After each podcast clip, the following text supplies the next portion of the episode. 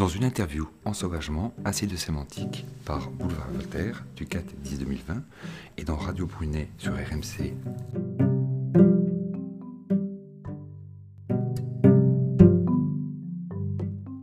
Le criminologue Xavier Hofer nous informe que dans plus de 30% des cas de cambriolage, les gens sont à domicile. Eurosat nous informe qu'en 2018, il y a eu 377 400 cambriolages, alors que les enquêtes de victimisation prouvent qu'il y en a eu 490 000. Pendant le confinement, la délinquance de pouvoir public a chuté de 70%. De plus, Xavier Hofer nous informe que c'est le sort des malfaiteurs qui intéresse le gouvernement et pas celui des victimes, que la justice actuelle ne fonctionne pas elle est réduite à un état de clochardisation.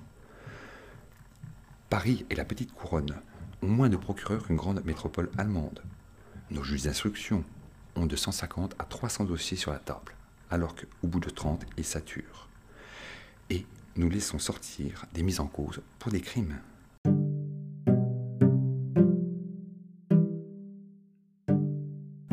« 90% de la criminalité de voie publique est le fait de bandes extérieures à l'Union européenne. Le nombre d'homicides est en augmentation.